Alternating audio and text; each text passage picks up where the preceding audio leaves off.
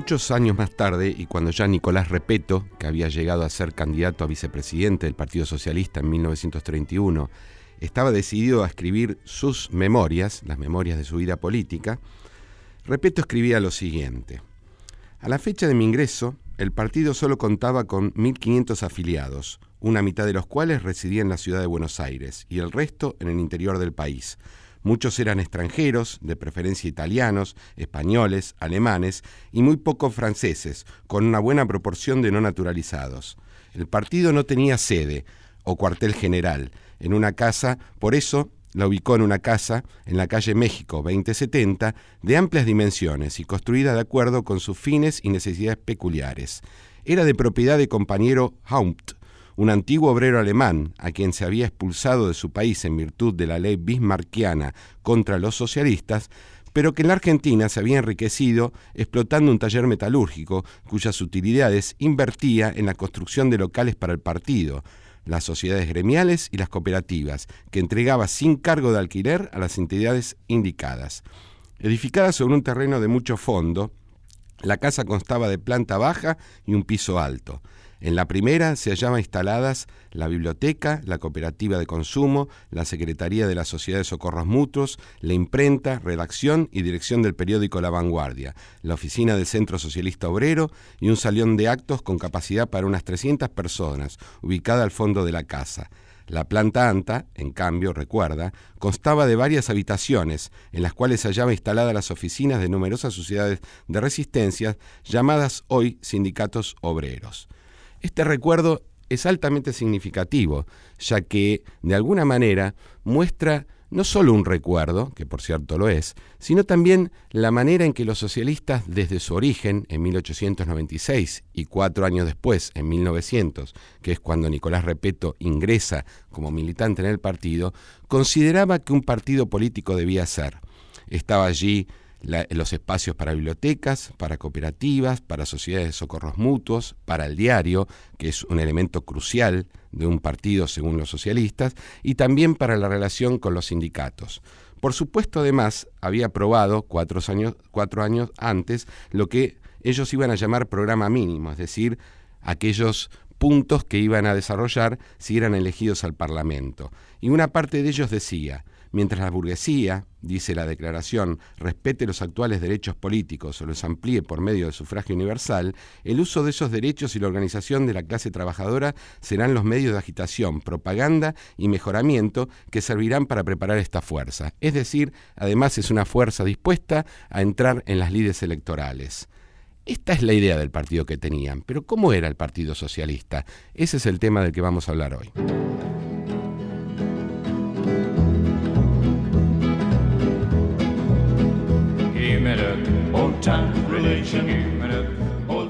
Hola a todos, bienvenidos a otro programa de Pasado Imperfecto. Hola Luciano, ¿cómo andás? Hola, buenas noches Sabrina, ¿cómo estás vos? Yo muy bien. Muy bien, gracias a todos por estar ahí escuchándonos, gracias a Luli Chediek en producción, Altano Salvatori en la técnica.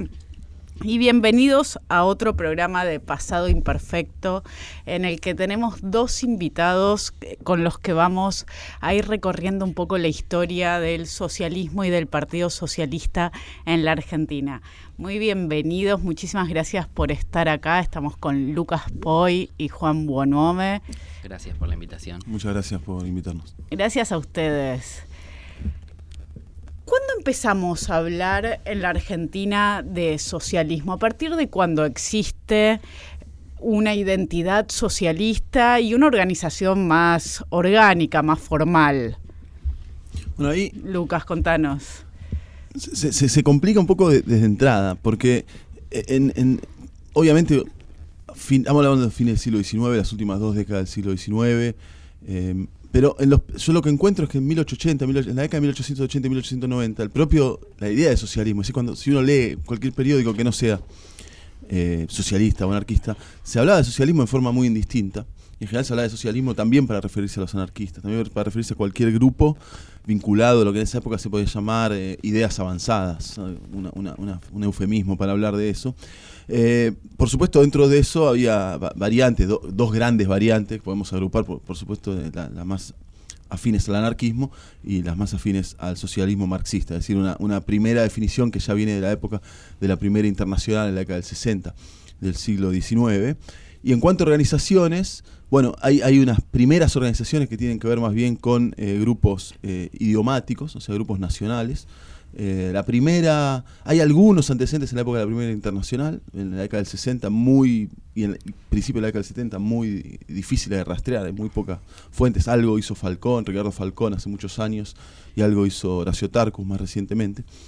Y en la década del 80 ya uno encuentra una asociación alemana que se llama Verein Vorwärts, que bueno, esa es como la, primera, podríamos decir, asociación eh, socialista, explícitamente socialista, básicamente se reivindicaba como parte del Partido Socialdemócrata Alemán en el extranjero, es decir, se, consideran así. Pero ellos tenían un local, acá en el barrio de San Cristóbal, varios locales tuvieron, y son, yo podría decir, el, primer embrión. Y luego, por supuesto, en la década del 90, 1890-91, los primeros periódicos en español, eh, 1894, la fundación de la vanguardia, acá está Juan, que es el especialista, y 1896 la, la constitución formal. Recuerdo de haberlo leído, no era muy chico en esa época, pero en, 1996 hubo un cierto debate historiográfico a propósito de si era correcto decir que el aniversario era ese, si era años 1896, o si había que decir que había sido un poquito antes, con 1894.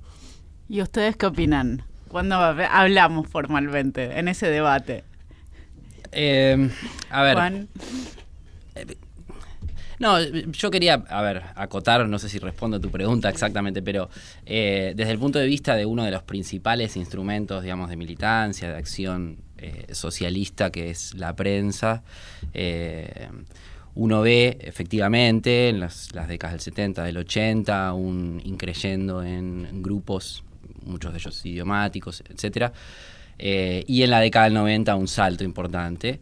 Y mm, decía, bueno, ¿desde cuándo se puede hablar de socialismo o de prensa socialista en este caso? Y es sintomático como, eh, si bien desde las décadas anteriores existen hojas que se reconocen como defensoras de los intereses de los trabajadores o bien eh, que responden a, ideales socialistas o en todo caso anarquistas, comunistas en esa denominación un poco eh, a veces difusa, sí es cierto que eh, a mediados de la década del 90 empieza a haber un reconocimiento, no por parte de los propios socialistas o los propios editores de los periódicos, sino por aquellos que están observando cómo se estructura y cuáles son las dinámicas del, mundo de, la, prensa en general, por primera vez a mediados de los años 90 se reconoce la existencia de una prensa socialista. Es decir, no solamente mencionar que existen sueltas hojas con tal y tal característica, sino la idea de que hay un conjunto que puede ser denominado prensa socialista y que tiene un espacio en el, en el debate público periodístico. que ahí la vanguardia va a tener un lugar destacado, ¿no? Exactamente, digamos. Eh, es recién después de la fundación de la vanguardia, de la aparición de la publicación de la vanguardia, cuando surgen estas primeras, estos primeros reconocimientos de que existe dentro del mundo del periodismo algo que se llama prensa socialista. ¿Y ya de entrada es reconocido como el diario socialista o todavía ocupa un lugar junto con otras hojas que decís vos? No, eh, en, las, en esos primeros reconocimientos eh, se, se pone a la vanguardia un lugar eh, preponderante. Sí, sí, sí, desde el inicio tiene un lugar preponderante sin dejar de, haber menciones a, otros periódicos con, con los cuales inclusive la vanguardia debate, etcétera, pero la vanguardia es importante desde el inicio. ¿De qué estamos hablando cuando hablamos de periódicos en 1890? ¿Cómo es la prensa en ese momento? Contanos un poco para, para tratar de entender cuál es el mundo en el que la vanguardia empieza a interactuar te referís a, en general al mundo de los periódicos. Claro, ¿cuáles eran los diarios que existían? ¿Qué tipo de prensa? ¿Qué relación tenían los lectores con estos diarios?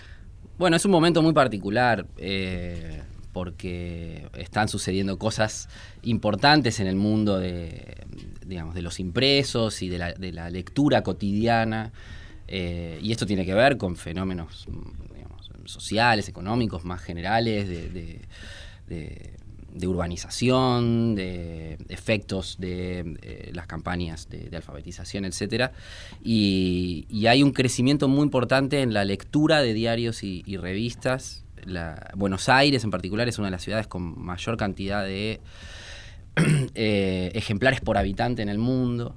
Y bueno, eh, la aparición de empresas periodísticas militantes, como el caso de La Vanguardia o, u otras del mundo del socialismo, eh, bueno, eh, se van a manejar acá de un modo muy particular, digamos, retomando formas y lógicas que venían de experiencias de, la Organización Autónoma de los Trabajadores previas, ¿no? prensa obrera, gremial, ¿no? con un claro interés de defensa de, intereses, digamos, de clase. ¿no? Eh, también el modelo, y esto es muy claro en la vanguardia, de, un periodismo más político, ¿no? la idea de que hay un periódico, es un órgano que eh, genera un espacio de sociabilidad dentro de la élite política ¿no? y, que constituye o ayuda a constituir una identidad partidaria. Y, esos modelos, bueno, forman parte, digamos, del, telón de fondo y de las herramientas incluso en las cuales va a ir también la vanguardia eh, dando su propia fisonomía y sus propias características, a las cuales le va a agregar además otras estrategias que tiene que ver con esto, con lo primero que dije, que es eh, la aparición de un periodismo más moderno, ¿no? más este, relativamente más independiente del Estado, de las facciones políticas, etc. Entonces, en esas tres lógicas me parece que es, la que eh, en la que se incorpora, digamos, la vanguardia desde su publicación a fines del 19. Eh, Lucas, vos hablaste en el momento de la fundación del partido de organización alrededor de, no del partido, sino de la aparición del socialismo, de la organización alrededor de núcleos idiomáticos y nacionales. Y también sabemos, porque forma parte casi del folclore más reconocido del Partido Socialista, quien que lo funda es un médico. ¿Quiénes son los que lo fundan? ¿Dónde están los trabajadores en todo esto? ¿Estos grupos nacionales son trabajadores? ¿Es un partido de clase? ¿Es un partido que le habla a una clase pero no es de clase? Bueno, son las preguntas, las grandes preguntas. Em, yo, yo, yo me hice esas preguntas en la investigación. Eh, yo creo que. Y yo traté de, responderlas, eh, de, ir a. Yo, la pregunta me dice, ¿cómo puedo responder esa pregunta? Porque hay como un acierto, sentido común, que, que, eh, todos aprendimos y que está basado en hechos. En la presencia de Juan B. Justo, de Nicolás Repeto, es decir, de, figuras de, la, de cierta. También médico, Nicolás Repeto. También médico. bueno, Palacios, que era abogado, es decir, cierta pequeña burguesía profesional, podríamos decir, eh, que bueno, eh, tiene un, rol muy prominente. Entonces hay cierta tendencia a asociar ese, ese predominio, la idea, bueno, era un partido entonces de mm, clase media, y de ahí se subyace a veces una conclusión eh, que eso explica que sean reformistas, haciendo cierto paralelismo entre que si fueran todos obreros serían más radicales. Algo de eso evidentemente hay, si hay una presencia indudable en el Partido Socialista, como vos dijiste, desde la figura de Juan B. Justo, y también hay como un grupo editor. Yo me tomé el trabajo, un trabajo muy, muy tedioso, fue de, ver todas las presencias en congresos, porque no hay, no hay un listado, no hay un padrón de militantes del Partido Socialista, es imposible reconstruir eso. Pero sí se puede reconstruir las presencias en los congresos, que te da una cifra importante, es decir, todos los cuadros altos y medio del partido. Y si bien no es posible de todos ellos saber qué rol tenían, sí se puede hacer de figura. Si, si, uno hace una lista más corta de, de los comités ejecutivos, de los candidatos a diputados, que tuvo el partido, yo lo que veo es que hay una proporción medio mitad y mitad. Mitad y mitad. Y tiendo a creer que en la base hay una proporción mayor todavía de trabajadores. Y una proporción eh, menor en cuanto orgánica de trabajadoras mujeres, pero creo que hay una presencia importante de, mujeres en el partido. Yo creo que eh, eso no convierte necesariamente al partido en un partido más o menos radicales. decir, puede ser un partido de trabajadores, como son los partidos eh, laboristas o socialistas de Europa en ese momento, indudablemente de trabajadores con una perspectiva muy reformista. Muy reformista, Hay que cuidarse de sacar esa, esa segunda conclusión. Perdón, la, la, propia segunda internacional en cierto sentido favorece esa línea? Yo creo que dentro de la segunda internacional, que es un Cuéntenos qué es la segunda la segunda internacional. claro, yo, mencioné la primera internacional que, que, fue la que fundó Marx, entre otros, mejor dicho, la que participó Marx y que se digamos, eh, cierra eh, después de la derrota de la Comuna de París. Y el 14 de julio de 1889, 100 años después de la, de la Revolución Francesa, se hacen, en realidad se hacen dos congresos en París, uno es el que prospera, y se forma una internacional, que en ese momento no se llamaba Segunda Internacional, eh, pero que es la segunda, eh, que reúne a partidos socialistas, en ese momento también reúne a los anarquistas, pero los anarquistas se iban echando en los primeros años, y esa internacional de partidos socialistas hace una cantidad de congresos cada dos o tres años hasta que en 1914 estalla eh, por la por la segunda por la primera, guerra, eh, la, segunda internacional es un universo muy complejo muy complejo. Estamos acostumbrados a asociarlo mucho a la socialdemocracia alemana ese es uno de los partidos de la Segunda Internacional. El, eh, social, el socialismo francés es enormemente complejo en ese periodo. Yo creo que en la Segunda Internacional, respecto a tu pregunta, hay partidos más parecidos al argentino. Pienso que los franceses son más parecidos a los argentinos en eso. Y hay partidos muy poco parecidos a los argentinos, como el alemán, que es un partido enormemente obrero. Eh, con, cuyos dirigentes son obreros, casi en su totalidad, son obreros ilustrados. Y después también para tomar tu pregunta, hay, hay una cierta zona gris, yo creo, en la dirección del propio socialismo argentino, no en el caso justo, pero incluso en el caso justo, justo era un médico que no trajo más de médico. Es decir, Nicolás Repeto tampoco trajo más de médico. Es decir, uno puede decir, bueno, cuál fue su origen social o su extracción social. Y después también tenés una gran cantidad de, Adrián Patroni, eh, Cunio y demás, que eran obreros de origen de extracción social, pero que hacía muchísimo que ya no eran, no trabajaban de obreros, sino que eran eh, dirigentes eh, permanentes partidarios, full timers del partido. Con lo cual hay como una... Y van a tener también un rol intelectual importante, ¿no? Van, a escribir, van a ir desarrollando sus ideas. Juan, ¿cómo es eso? Bueno, sí, efectivamente, ¿no? acuerdo con lo que dice eh, Lucas, eh, es, bastante heterogéneo el panorama social y efectivamente hay un grado importante de profesionalización.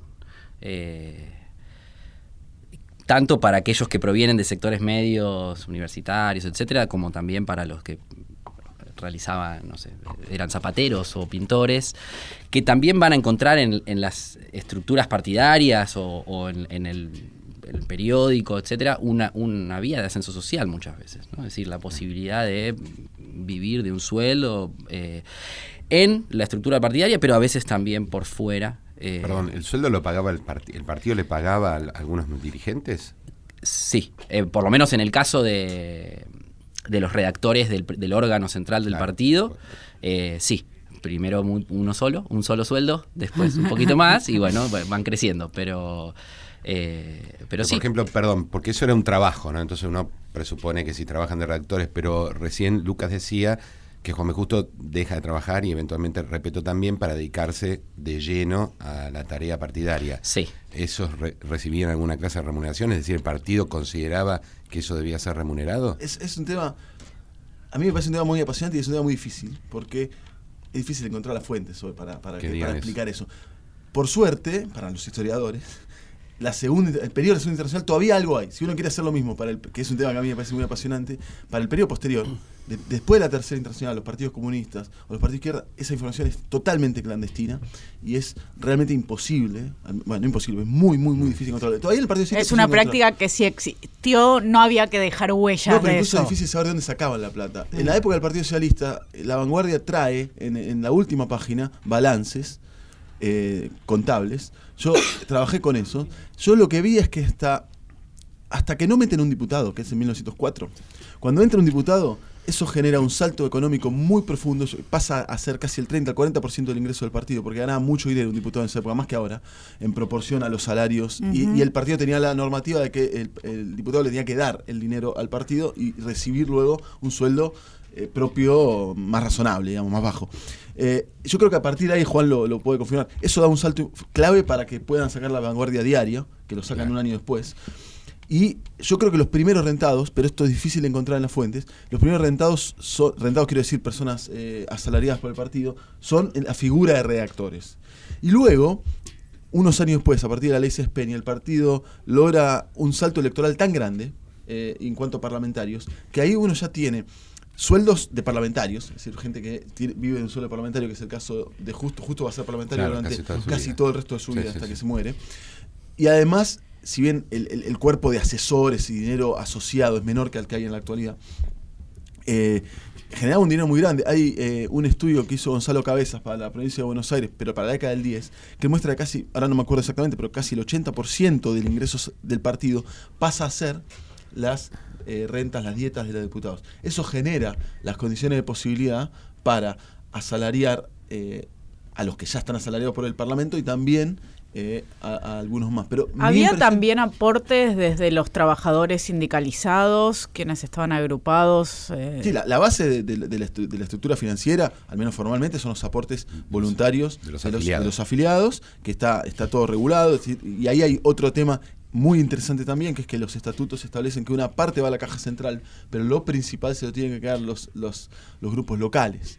Eso eso también hace todo un poco más complejo, pero está establecido que las personas tienen una, eh, físicamente tenían una libreta que tenía que tener unos cuponcitos, ese cuponcito se lo daban una vez por mes si ponían dinero. Y a eso se suman actividades financieras de los más diversas, fiestas, bailes, eh, todo tipo de cosas, y suscripciones especiales, en la época se suscripciones o campañas financieras, para, eh, por ejemplo, cuando hay presos, cuando hay alguna actividad. Entonces, eso te da un y, estudiándolo como historiador a mí me parece también interesante porque esas listas, la, cotización es fija, pero la, lista de suscripción te permite ver también el, origen social de alguna gente. Porque si todo el mundo pone 10 centavos, de repente te pone Carlito 5 pesos, Claro. Bueno, Carlitos eh, no es, ¿Quién es eh, Zapatero. Eh, entonces, de ahí uno puede ir tirando de la soga y si uno sospechaba que, que, una persona, aunque no lo podías probar, tenía era de otra, de otra extracción social, cuando ves ciertos aportes, eh, que hacen. Ah, eh, por eso es una fuente un poco que uno a veces pasa por alto, las listas esas, pero si uno las mira dice, bueno, acá hay, datos. No, encuentra uno industriales, este, gente de buen pasar, dedicados a todo tipo de actividades pero provenientes de sectores. Y esos son los que quisieron poner su nombre. Habrá otra gente que. algunos no, algunos incluso los escondían también, ¿no? Un, un, propietario anónimo, ¿no? A veces pasa. En, en, la introducción recordábamos, lo recuerda Repeto en las memorias, que uno de los primeros locales, por lo menos, es cedido por un industrial metalúrgico alemán.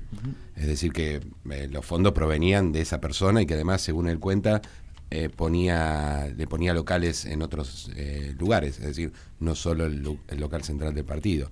Y eso es medio lo que decís vos, ¿no, Juan? Eh, privados con dinero que ponen dinero para el partido. Y por ahí vos podés ampliarlo, pero probablemente haya una, menos, una menor incidencia del aporte de entidades, en términos colectivos, obreros o cooperativas obreras, que lo que uno puede ver en otros, en otros partidos socialistas en Europa, por ejemplo. Digamos. no, eh, respecto también a lo que decía Sabrina, no, no, no encontré yo, al menos formalmente, que diga el sindicato tal le da dinero al partido, al partido socialista. No, al menos de esa forma. Si sí encontrás cosas más oscuras, por ejemplo, préstamo a la vanguardia, es decir, eh, ficciones contables que son difíciles de, rastrear y que puede ser que hubiera, eh, también podría ser en el sentido opuesto, podría ser que hubiera un, un sindicato débil formado por socialistas que querían competir en cierta rama con un sindicato anarquista y que está subsidiado. Después el tema inmobiliario, como, como decía Luciano, también es importante porque el, socialismo avanza, después va a terminar siendo la Casa del Pueblo, pero avanza en la idea, que es una idea práctica, de que haya un local en una ciudad, aparte que donde la, propiedad es muy cara, como Buenos Aires, eh, en el centro, eh, que haya un local donde se concentre todo porque es poco eficiente bajo cualquier punto de vista tener un local para usarlo una reunión por semana.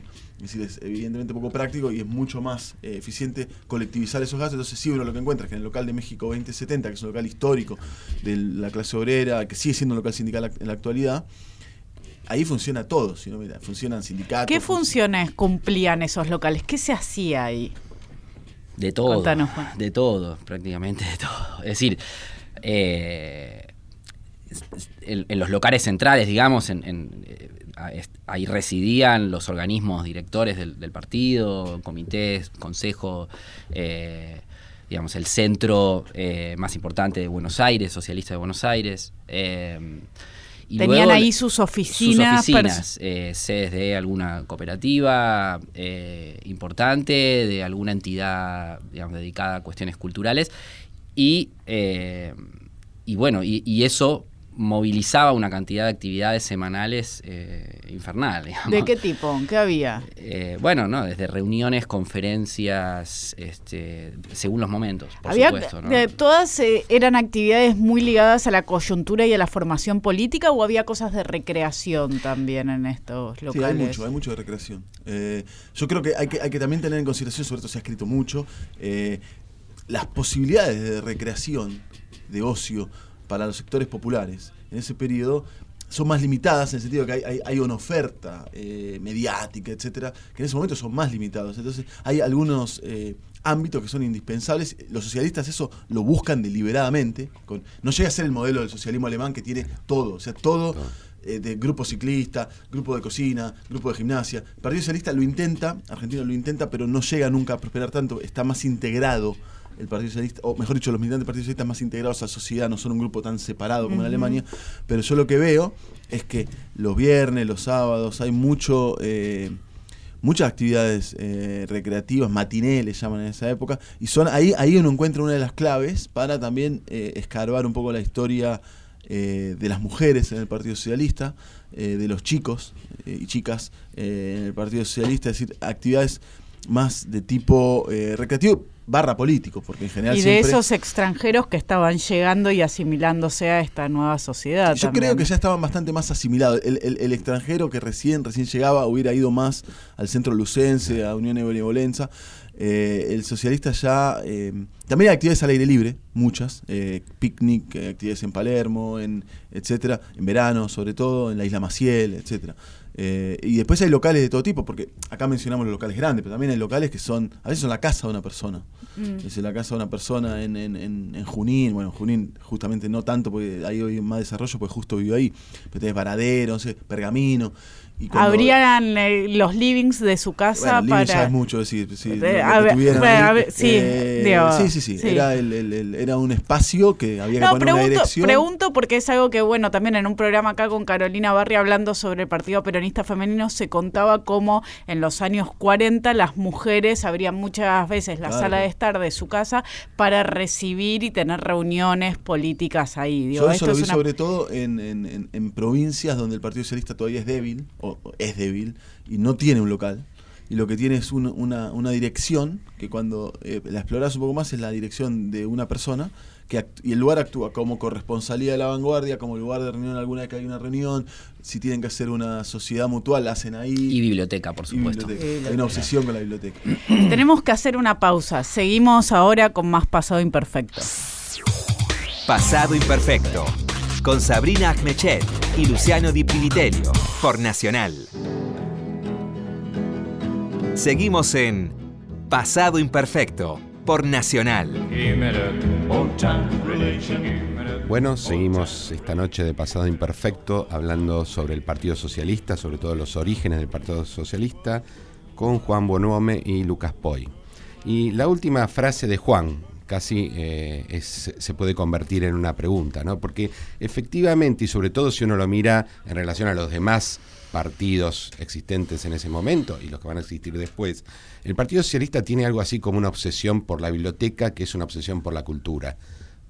Y además, también contaba em, Lucas, la obsesión por darle a sus militantes, a la familia de sus militantes, una diversión un poco más integral, que efectivamente en Alemania probablemente se llama logrado, pero aquí también existe la idea, aunque no se logre. ¿Por qué es eso? ¿Qué es lo que esperaban de eso? Bueno, yo creo que hay que eh, entenderlo eh, sin separar demasiado tajantemente eh, un proyecto político de una faceta, digamos, de extensión cultural, eh, de fuera de hora, digamos. ¿no? Es decir, eh, hay una apuesta eh, por transformar la sociedad argentina, por interpelar a este incipiente proletariado desde fines del siglo XIX, en donde el problema cultural es central, es decir, elevar la mente de los, de los trabajadores, de los sectores populares, es de alguna manera un punto central. ¿Por qué? Eh, ¿Por qué ven esta necesidad de formarlos? De alguna manera el, el, diagnóstico que, realiza Juan B. Justo y, un poco el, grupo que va a hegemonizar de alguna manera la, dirección del partido eh, más tarde, más temprano, eh, el diagnóstico es que la Argentina está atravesando una cantidad de transformaciones económicas y sociales muy aceleradas, muy impactantes, eh, pero que hay un, contexto, digamos, político muy restrictivo, muy excluyente y de un, grado de atraso político, ¿no? está la idea de la política criolla muy fuerte, y entonces la, apuesta es una, una, labor pedagógica, digamos, que enseñe, digamos, una pedagogía cívica, digamos, lograr educar y elevar a una población que está atravesando, digamos, o que es incluso protagonista, los inmigrantes protagonistas de esos cambios económicos y sociales, eh, pero que no son capaces de reconocer plenamente sus, intereses de clase y, es a través de la lucha política, justo decía, la lucha política es, en todo caso, la, eh, la forma más avanzada de lucha de clases, digamos, es a través de la lucha política, en particular, eh, digamos, eh, incorporándose eh, a un partido, votando a un partido que los representa como el proletariado va a salir adelante y el, país también, la sociedad argentina. Entonces, esa educación, digamos, de las masas populares es lo que está en el centro de esa, de esa apuesta política, ¿no? Es, es una labor pedagógica. Hay una, una repulsión en el socialismo injusto por lo que él considera la incapacidad de la burguesía. Es decir, él, como bien dice Juan, hay un diagnóstico que es Argentina se incorporó a la modernidad capitalista. Eso es positivo en la perspectiva de Justo, en su, en su lectura, porque eso implica un desarrollo. Pero él, desde muy temprano, lo dice el manifiesto fundacional del partido, dice la burguesía es inepta y rapaz. Esas dos palabras, usa, las usa mucho esas dos. Inepta y rapaz. Y, la idea de ineptitud eh, es constante. Eh, hay una crítica feroz a lo que a lo que a, las prácticas políticas, a las prácticas culturales se considera que es una burguesía. Es decir, hay una idea eh, que persiguen intereses egoístas, que no quieren el desarrollo. Hay una idea de, schumpeteriana banda letre, te diría, de, considerar que particularmente esta burguesía es inepta. No es que dice todas las burguesías son ineptas. Otros sectores del partido sí dicen eso. Bueno, él no es que dice solo la Argentina, capaz otras también, pero él siempre hace tratar de mostrar diciendo, hay otros capitalismos y otras burguesías que son mejores. Esta es particularmente inepta, es particularmente bruta, particularmente incapaz, y tenemos que cambiarlo. Y él no propone directamente eh, hacer pedagogía sobre la burguesía, sino él lo que dice, esto lo tiene que mejorar la clase trabajadora. Y el otro, el otro caballito de batalla, leitmotiv, que la palabra lo usó Juan, es elevar política, la elevación política y moral del proletariado. Eso lo repiten una y otra vez, la elevación política y moral. La idea de que hay que cultivar y que eso va a jugar un rol pedagógico para desarrollar lo que la clase dominante, a su juicio, no ha hecho. Entonces hay una idea de que eh, formar, eh, cultivar.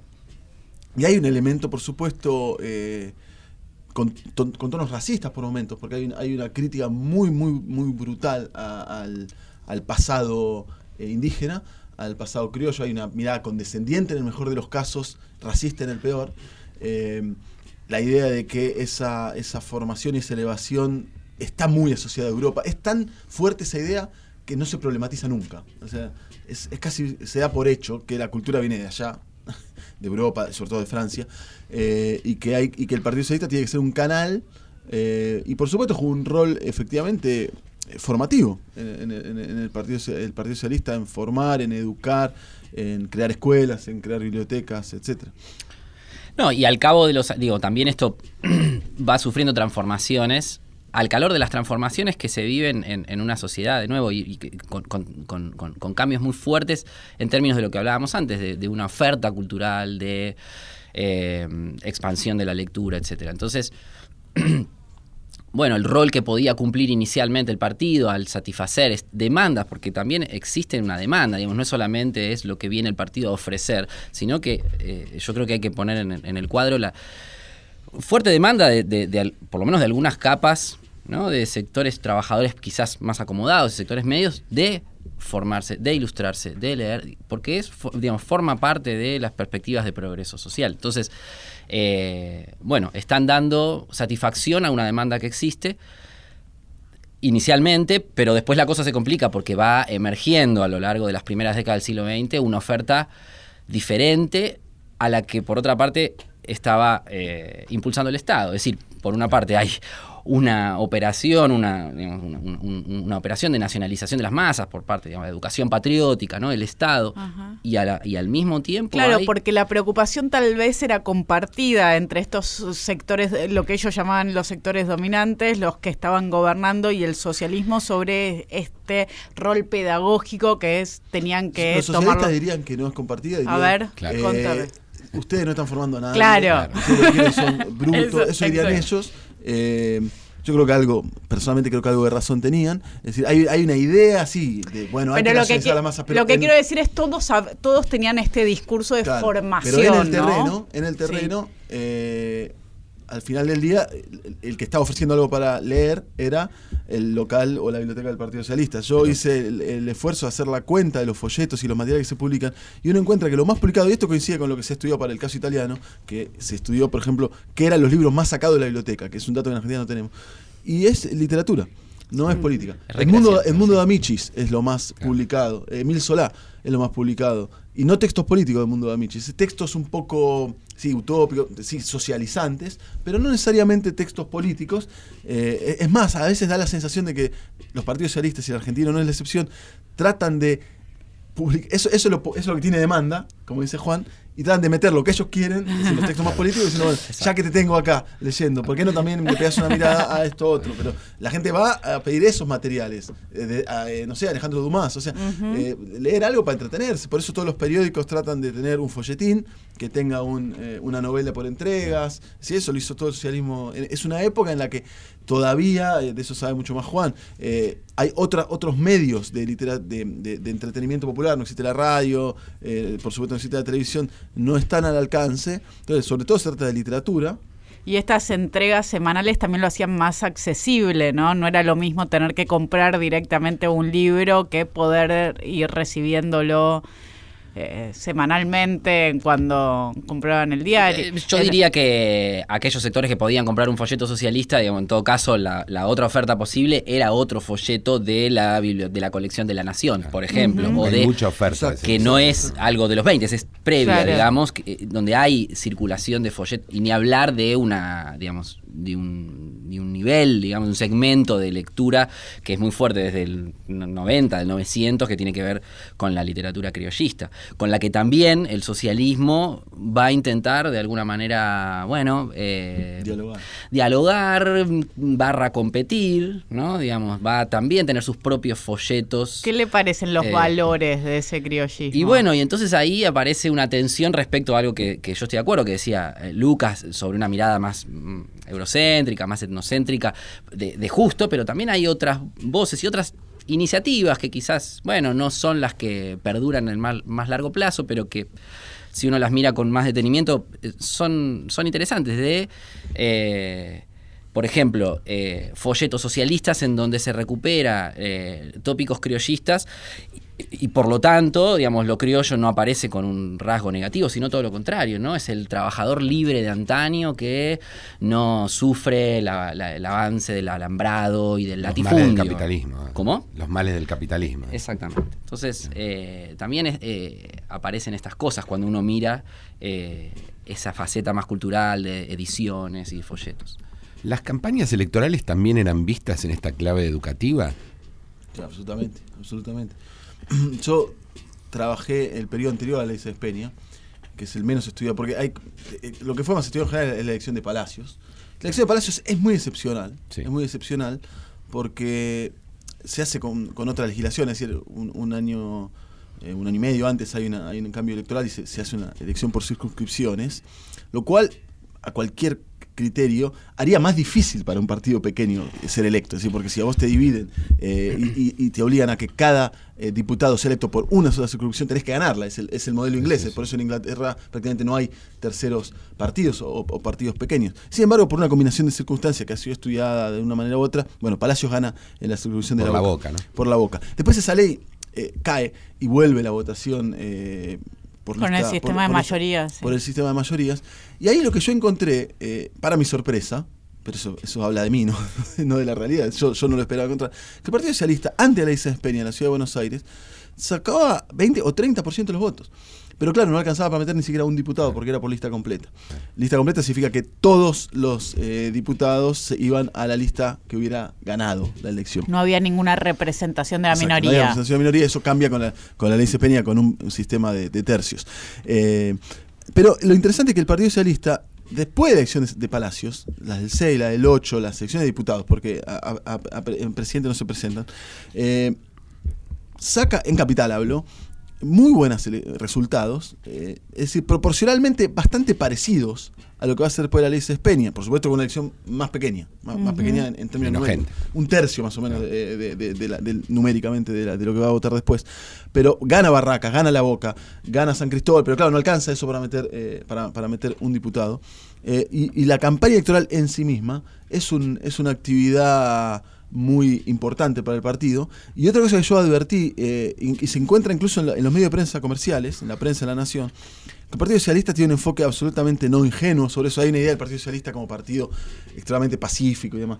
Y bueno, las campañas electorales esa época son un episodio muy violento. Y el Partido Socialista no le escapa a eso. eh, se defiende, vamos a decirlo. Se defiende porque hay, hay muchas crónicas en los periódicos posteriores a las elecciones, eh, los días posteriores a las elecciones, que muestran que en muchos barrios eh, en los barrios del sur de la ciudad sobre todo, donde la, movilización de electores eh, físicamente, quiero decir, el transporte de electores por parte de los grupos o si hay uno o si hay dos de, lo que se puede llamar el Partido Conservador o el PAN, eh, y el Partido Socialista responde. El Partido Socialista tiene sus... Hay, denuncias periodísticas de tiros, palazos, golpes. El Partido Socialista defiende su peso y hay es otro... parte de esa política criolla que Bueno, critica son las reglas de juego. Son las reglas del juego, o sea, no, no se chupan el dedo, vamos a decir. No es que van a decir eh, somos impolutos, no, porque digamos, es, es hasta peligroso para su propia integridad física. Lo que también vi en términos de también clave eh, educativo, formativa, es que ellos hacen participar mujeres, lo cual genera un enorme impacto en la, en la opinión pública. Porque, por supuesto, en ese momento las mujeres no votaban, y cuando los socialistas ponen en acción en la campaña electoral a militantes mujeres, eso genera un enorme impacto. Los medios de prensa en general hablan bien de eso. ¿Les parece algo que Sí, la- para la elección del, del 16 es- es- ha sido estudiado hace poco y, y es, es muy llamativo esto que vos decís, tal cual. Eh, la presencia de mujeres, en algunos casos cerrando actos, ¿no? Y con una verba muy encendida, muy agresiva, digamos, eh, otra dimensión, digamos, de la violencia, no, no física, pero en donde participan mujeres y efectivamente hay una mirada de, de una parte, digamos, de, de- de la opinión pública, de, periódicos, etcétera, que, que, lo, que lo miran con buenos ojos, ¿no? Como un rasgo de modernidad, como algo interesante.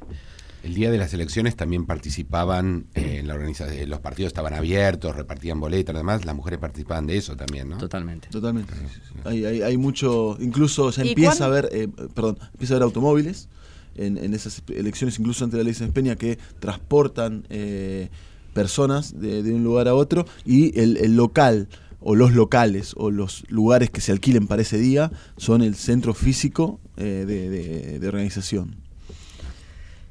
Y estas mujeres van a empezar a reclamar el voto también, ¿no? Eh, el socialismo tiene ahí un lugar muy pionero en reclamar el sufragio femenino desde temprano. Sí, sí y no.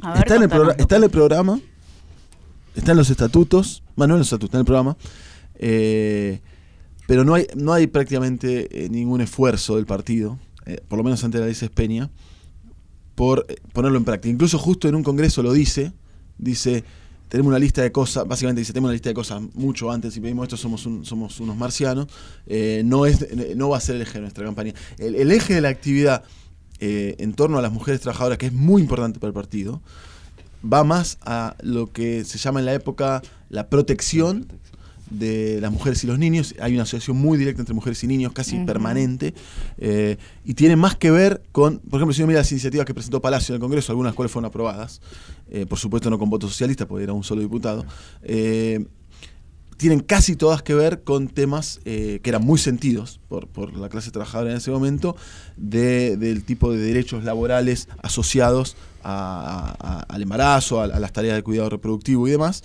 Y el- el- el- la cuestión del derecho a voto está, es el único partido que lo tiene, hay que Claro, eh, es, el único partido que tiene. Por eso digo sí no. Y al mismo tiempo, no hay una gran iniciativa hasta que lo impone el movimiento feminista. que, el Partido Socialista es parte, pero no es el único que es parte. Forma parte, pero Forma parte. Eh, integral, sin dudas, pero cuando se empieza a imponer, si el Partido Socialista está bien preparado para sumarse a esa campaña, porque lo tiene en su, lo tiene en su programa. Eh, pero también creo que ahí fue fue parte de una iniciativa que fue, tuvo que ser impuesto en un, en un momento posterior, ya en la década del 10 ya sí, como dice Juan, en la década, más tarde de la década del 10 hay iniciativas, hay la idea de presentar una candidata mujer, aunque no aunque sea ilegal, eh, que se pueda hacer eh, una elección y demás. Bien, y esta tiene que ver con la relación con las elecciones y la cultura. Y nos quedaría hablar un poco de la relación con los sindicatos, que también suele ser un tema bastante importante dentro de la historia del Partido Socialista y además conflictivo, no siempre armónico, o por lo menos eso es lo que sabemos. ¿Cómo es esto, por lo menos al comienzo del partido? Bueno, algo que señaló Juan al principio me parece que es clave, que eh, para el Partido Socialista, efectivamente, para Justo en particular, para el Partido Socialista, y es parte de algo de, que comparten otros partidos socialistas de la época, ellos consideran que hay dos luchas digamos, dos ejes de lucha. La lucha, lo que se llama la lucha política y la lucha económica. La lucha económica entendida como lucha sindical, lucha política entendida casi siempre como lucha electoral. Justo es muy claro en considerar que la lucha económica es, está en un nivel inferior. Y lo teoriza incluso, dice que ¿por qué es así? Porque eh, la lucha económica no unifica a todo el proletariado, sino que uno lucha en la lucha económica por su gremio. Es más corporativo, digamos. Es más corporativo. Está bien, dice, está bien, eh, porque permite elevar moral y materialmente a los trabajadores, pero la lucha política barra electoral es mejoría que apuntar a eso. Con lo cual, el Partido Socialista siempre tiene esta actitud medio eh, ambigua. Por un lado, promueve sindicatos, sus militantes activan en los sindicatos, eh, dan luchas sindicales, y por otro lado tiene este, este enfoque que es como que es boxear con una mano atada, porque estás todo el tiempo diciendo que no es tan importante eso que estás haciendo. Y además tienen, tienen dos competidores excepcionales, que son por un lado los anarquistas, por otro lado lo que se llama sindicalistas revolucionarios, y yo diría un tercero, un amplio sector sindicalista que no se llama ni, ni anarquista ni sindicalista revolucionario, que son gente que está en los sindicatos y que quiere hacer lucha sindical. Eh, eso no empezó con el peronismo, eso existía antes.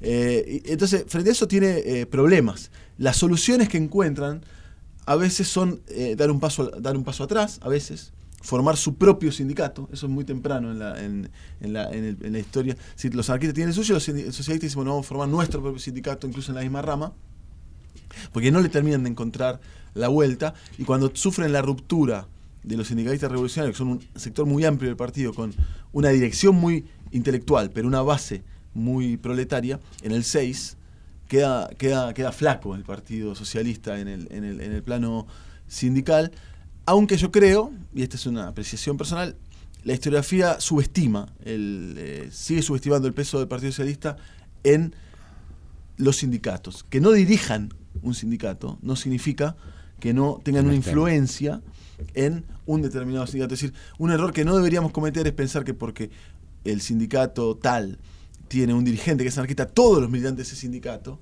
desde el principio pero el último, eran anarquistas, porque eso no es así. Y hay muchos sindicatos en los que uno ve, hay una cierta oscilación de influencias de unos y otros, y hay algunos lugares que son muy fuertes del, Partido Socialista, como los gráficos, como los ferroviarios, es decir, tiene ciertos, digamos, bastiones, eh, sobre todo eh, obreros eh, de mayor calificación. la fraternidad es un gremio mm, ferroviario de los conductores de, de, los ferrocarriles muy influenciado por el, por el Partido Socialista, y el partido se cuida de no eh, pasarse, digamos, con su influencia. Así como que, bueno, que el, sindicato esté influido por nosotros, pero no le vamos a pedir que se pronuncie por todo el programa del Partido Socialista, porque si hacemos eso, lo vamos a perder. Y hay reivindicaciones de los sindicatos que son tomadas por el partido, por los representantes por Palacio en el Congreso y se transforman en proyectos legislativos. ¿Sobre qué son los las leyes que propone el socialismo? Son, un montón. O sea, Palacios, eh, yo estudié particularmente el periodo inicial de Palacios, del 4 al 8, pues Palacios vuelve en el 12. Eh, presentó, yo creo que como 30 proyectos, muchísimo. O sea, es, enormemente productiva su presencia, eh, de los cuales 6 o 7, si no me equivoco, fueron aprobados. Algunos de, importancia menor, medidores de agua en los... Menor, digo, menores en trascendencia, porque tenían alguna importancia como que haya medido, ciertas políticas respecto a los medidores de agua en los conventillos, hasta eh, la prohibición del... la cuestión del, descanso domadario, el descanso dominical. la mayoría tiene que ver con reivindicaciones que podríamos llamar sindicales, en el sentido de, digamos, de protección de descanso semanal, que, tuvo un aliado impensado en la iglesia, por supuesto, porque la iglesia también estaba de acuerdo. Que venía bien los domingos libres. Por eso los socialistas insisten mucho en llamarle hebdomadario, es decir, que sea una por semana, si no quiere ser el domingo, que sea cualquier día, eh, etcétera. Pero sí, sobre todo hay mucho eh, reclamo de tipo sindical, porque imagínense que pedir eh, eh, la separación de la iglesia y el Estado no iba a tener demasiado éxito en ese momento. Pero, por ejemplo, también con el divorcio tuvo una iniciativa muy importante. El divorcio había sido tratado antes de que Palacios entrara al Congreso, en el año 2, si no me equivoco, y perdió por dos votos. Y, después de eso no se volvió a presentar, pero Palacios lo, lo digamos, lo, lo promueve. Eh, Palacios era un tipo, a pesar de que había tenido su origen en, el catolicismo, era, era una bestia negra para la iglesia. Era masón, y digamos, el socialismo de la época es extremadamente anticlerical, extremadamente anticlerical. Antes de terminar, quiero cambiar un poquito el tema y preguntarte, Juan, vos miraste el consumo en el Partido Socialista, en el órgano de la vanguardia, las propagandas. ¿Cómo se pensaba eso? Contanos un poco. Claro, eh, Eh, a mí me llamó la atención como cualquiera que habrá abierto las páginas de la vanguardia, sobre todo, sobre todo a partir del centenario, diría yo, y, con mucha fuerza en los años 20, en los años 30. Eh, bueno, la presencia de publicidad comercial de diferentes tipos de productos con mensajes publicitarios. Eh, que bueno, eh, ante la, primera reacción es de sorpresa porque de va contra el sentido común, ¿no? Les están vendiendo cosas. Sí, entonces bueno. Eh, Incluso publicidad de cerveza al lado de un texto que dice que no hay que, tomar. alcohol. Una total disociación entre el discurso doctrinario, los núcleos, digamos, de principios más caros al partido. Y por otro lado, bueno, una, digamos, una serie de mensajes, de, de figuras de imaginarios que aparecen en las mismas páginas de la vanguardia. ¿Y cómo lo eh, explicas? Bueno, a ver, eh, en primer lugar hay que entender, digamos, situar esto en un eh, en los intentos del socialismo por construir un periódico socialista fuerte, capaz de trascender al lector militante, a los, a los digamos, espacios más cerrados y, más fieles, digamos, del partido. Buscar un público más Buscar un público más grande, de nuevo, en esta idea de posicionarse en un escenario, en, una arena periodística muy revulsiva. Eh, por lo tanto, necesitas recursos. Eh, y bueno, eh, la vanguardia se va a valer de principalmente, digamos, eh, a través de suscripciones, pero también se va a valer de venta de números sueltos y va a ir creciendo muy fuertemente los ingresos por publicidad. Y ellos van a, bueno, van a recibir críticas internas en los congresos, debaten, a algunos no les gusta, pero entonces, por un lado está la necesidad de recursos, una cuestión más pragmática, ¿no?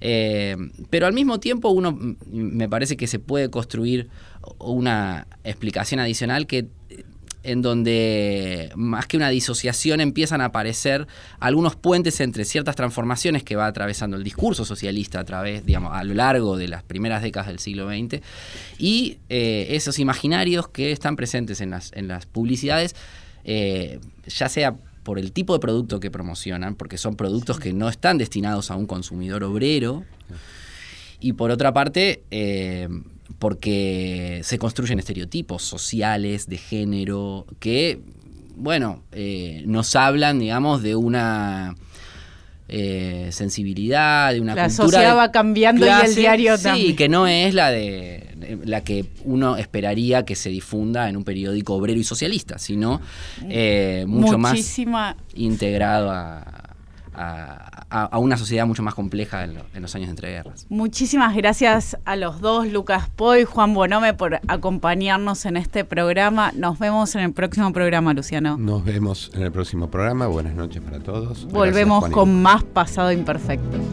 Give me that old time religion. Give me that old time religion. Give me that old time religion. It's good enough for me. It was good for my dear mother. Good for my dear mother. Good for my dear mother. And it's good enough for me. Give me that old time religion. Give me that old time religion. Give me that old time religion. It's good enough for me. It was good for my dear father. Good for my dear father. Good for my dear father. And it's good enough for me.